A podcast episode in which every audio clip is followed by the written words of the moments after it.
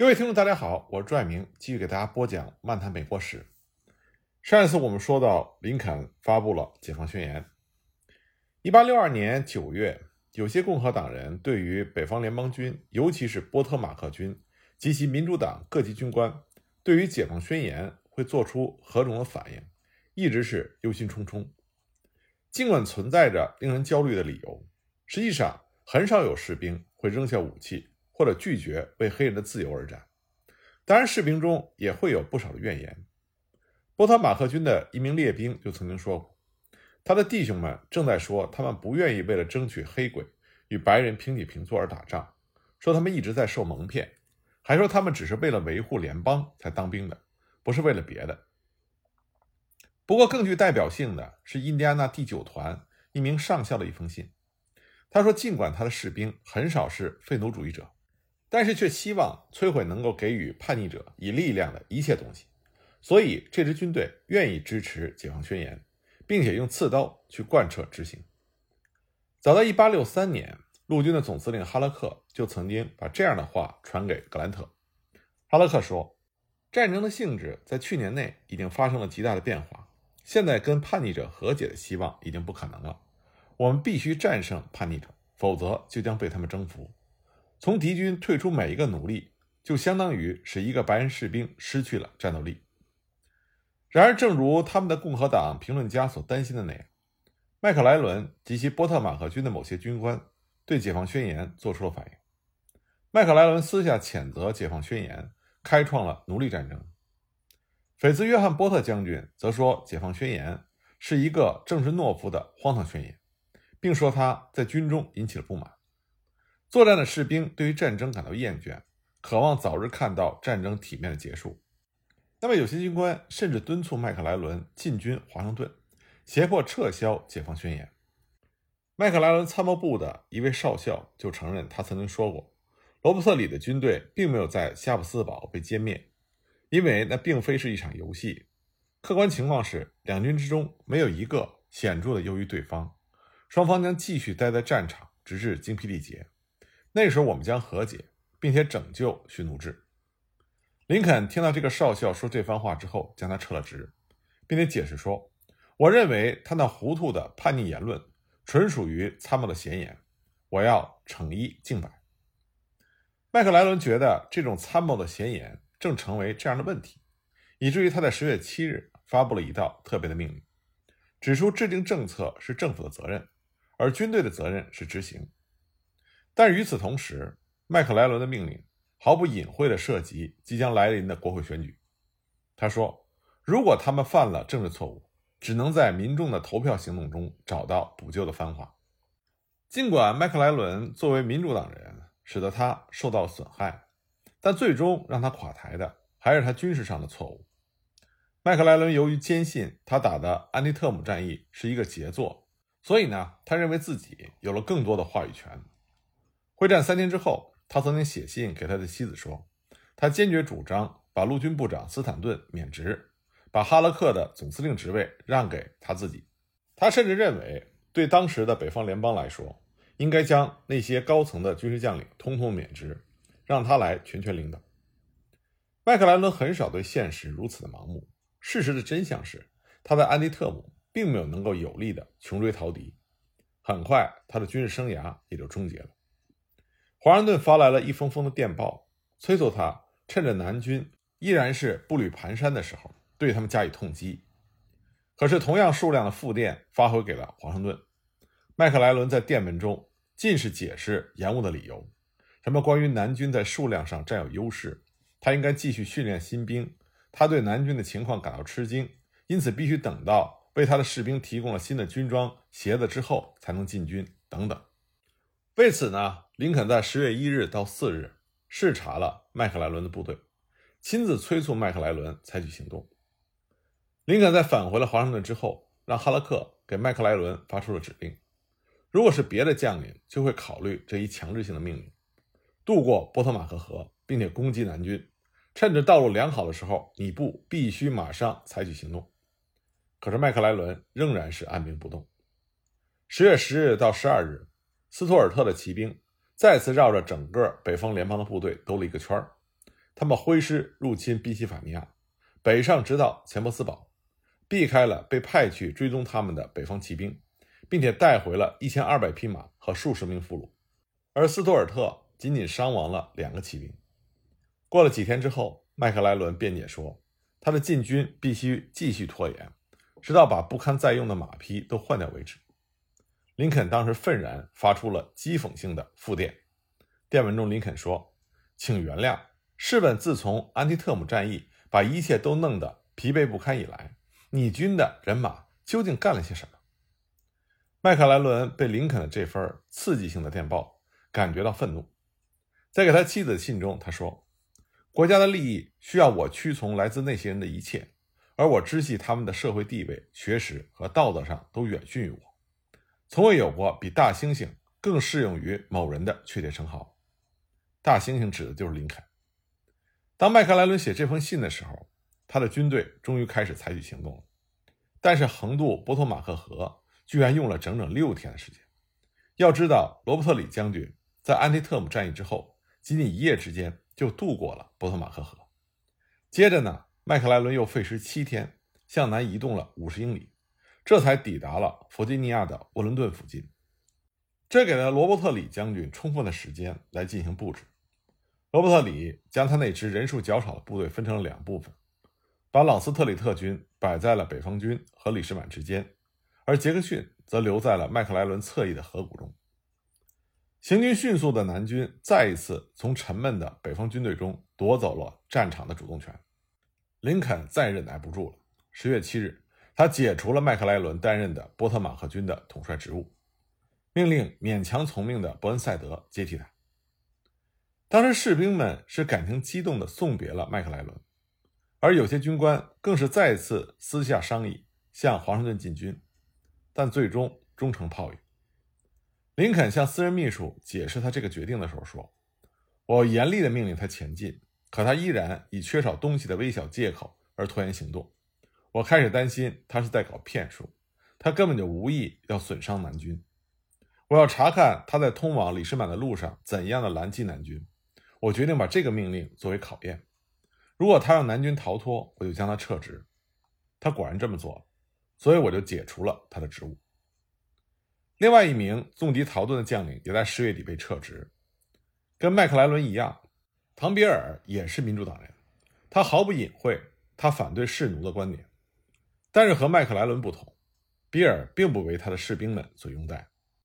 当那些筋疲力尽、数量处于劣势的南方军从肯塔基撤退到查塔努加的时候，林肯曾经极力地敦促比尔追击溃逃的南军，并为了北方联邦。而保证田纳西东部的安全。然而，尽管比尔的俄亥俄军有半数以上并未在佩里维尔作战，但是比尔仍然认为，在重新发动进攻之前，需要重新的装备和整编。这种论调听起来和麦克莱伦一模一样。被激怒的林肯不理解为什么我们不能像南军那样进军，像他们那样生活，像他们那样战斗，除非我的军队和将领们承认甘拜下风。因为比尔不愿意像林肯所期望的那样进军和战斗，所以林肯就任命了罗斯克兰斯接替他的职务。随着指挥权的变动，这支军队也就被更名为坎伯兰军。当然，就在同时，他的南方对手也把密西西比军改称为田纳西军。说完1862年美国国内的变化，我们再来看看1862年夏秋两季南北双方和欧洲在关系上的变化。罗伯特里将军在弗吉尼亚取得的胜利，似乎增强了欧洲的信念，认为南方军永远不会被征服。当七天战役的消息传到法国的时候，拿破仑三世就指示外交大臣询问英国政府现在是否是承认南方的时候。七月十八日，英国议会就承认南方的动议展开了辩论。尽管该动议因为时机未成熟而被撤销，但是这场辩论却使外交大臣罗素勋爵。相信绝大多数人是支持南方的。财政大臣威廉·格拉德斯通在七月二十六日写道：“我们确实希望这场流血的、毫无意义的冲突应该停止。”后来呢？格拉德斯通在一次演说中说道：“杰斐逊·戴维斯和南方的其他领袖已经建立了陆军，看来他们正在建立海军，而且他们已经建立的还不止这两样，他们已经建立了国家。这番话出自这样一个有影响的人士之口，就会被当作是英国即将承认南方邦联的信号。美国驻伦敦公使馆当时沉浸在忧郁的气氛中，因为他们看到这种承认南方的趋势每时每刻都在上升。第二次布尔河战役和罗伯特里侵犯马里兰的消息，使承认南方的趋势更快地发展起来。罗素向当时英国首相帕尔默斯顿提议。英法两国联合从中斡旋。他在九月十七日写道：“如果北方拒绝，我们自己应该承认南方诸州是一个独立的国家。”那帕尔默斯顿比较审慎，他想等待这时正在马里兰进行的战斗的结局。如果北方军遭到惨败，那北方可能会出现更加理智的精神状态，也可能会立刻接受斡旋。那么欧洲就可以趁热打铁。另一方面，如果北方军得胜，那么英国、法国等候片刻，注视事态的发展，就是最佳的选择。安迪特姆会战的结局使得帕尔默斯顿更加的谨慎。虽然数周以来一直存在着斡旋的想法，但是帕尔默斯顿却反对立刻采取行动。他曾经写道：“整个事态困难重重，只有敌对的两军之间再发生一些决定性的事件，形势才会明朗化。”我们现在只能继续旁观，直到战争发生决定性的转折。当拿破仑三世在十月底提议法、英、俄联合提出一项停战六个月和暂停封锁的建议时，倾向北方联邦的俄国拒绝了。十一月份，英国内阁讨论了一项法英联合提议，但只有格拉德斯通和罗素表示赞成，所以英国并没有采取行动。由于安提特姆会战。和解放宣言的意义已经被人们充分的理解。反奴隶制度的英国显然不可能承认亲蓄奴制的南方邦联，而后者的胜利前景看上去也不再令人乐观。英国就发生了戏剧性的亲北部的舆论倾向。一月二十三日，当时在英国的亨利·亚当斯从伦敦写信给波特马克军中的弟弟，信中他就说：“解放宣言在这里为我们发挥了很大的作用。”比我们之前全部的胜利和一切的外交手段所起的作用更大，它正在引起对我们有利的强大反响。我们备受鼓舞，兴高采烈。只要你们在国内不遭到失败，我们将要使国外对于叛逆分子所寄托的希望遭到前所未有的挫败。然而，1862年到1863年冬春两季，北方联邦军仍然遭到了很多的失败，而南方邦联的信心在增长。北方的士气再度的跌落下来。一八六二年十一月，新任命的波特马克军司令伯恩赛德在弗吉尼亚似乎已经做好了战斗准备，去执行林肯为了取得军事胜利所制定的方案，那就是艰苦的行军、艰苦的作战。伯恩赛德建议，与其把易于遭受袭击的奥兰治亚历山大铁路作为他的供应线，从而继续从沃伦顿南进。倒不如从那个方向发起牵制南方军的佯攻，同时呢，把大部分的军队调往法尔茅斯。法尔茅斯是位于弗雷德里克斯堡的拉帕汉诺克河对岸，那么伯恩赛德在那里就可以得到水，还有一条短距离的相对安全的铁路线提供给养，然后呢，可以在此渡河直捣李士满。伯恩赛德的行动非常迅速，他的先头部队在两天之内。就推进了四十英里，抵达了法尔茅斯。到十一月十九日，他全军都已经到达了那里。这次调兵的速度之快，让罗伯特里感到十分的意外。有好几天，罗伯特里根本就不知道伯恩赛德的去向，这在整个南北战争期间是非常罕见的。但是，当北方联邦军到达法尔茅斯之后，形势开始变得不妙起来。伯恩赛德下令用来。在拉帕汉诺克河上架桥的福州，莫名其妙出了差错。由于哈拉克和几个工兵军官把事情变得一塌糊涂，福州最后直到十月底才抵达。这就让罗伯特里能够不等北方军架好桥，就把兵力调集过来，集结于弗雷德里克斯堡后面的高地上。北方军对于下游十四英里的河段进行了武力侦察，他们发现。南方邦联军的兵力太强大了，在那里不可能避敌渡河，所以伯恩赛德只得着手制定就在弗雷德里克斯堡渡河的计划。十二月十一日，天还没有亮，工兵们就在大雾的掩护下开始放置浮舟。大雾消散之后，埋伏在沿岸房屋里的南方军的狙击手开火，一一射杀这些工兵。北方联邦军的炮兵轰击了小镇，但是狙击手们仍然在残垣断壁中开火。最后呢，三个团的北方志愿兵开始乘船横渡，发起了一次进攻，在逐街的巷战中赶跑了南方的狙击手。浮桥已经架好，大军在次日渡河，只等十二月十三日大雾一散就发起进攻。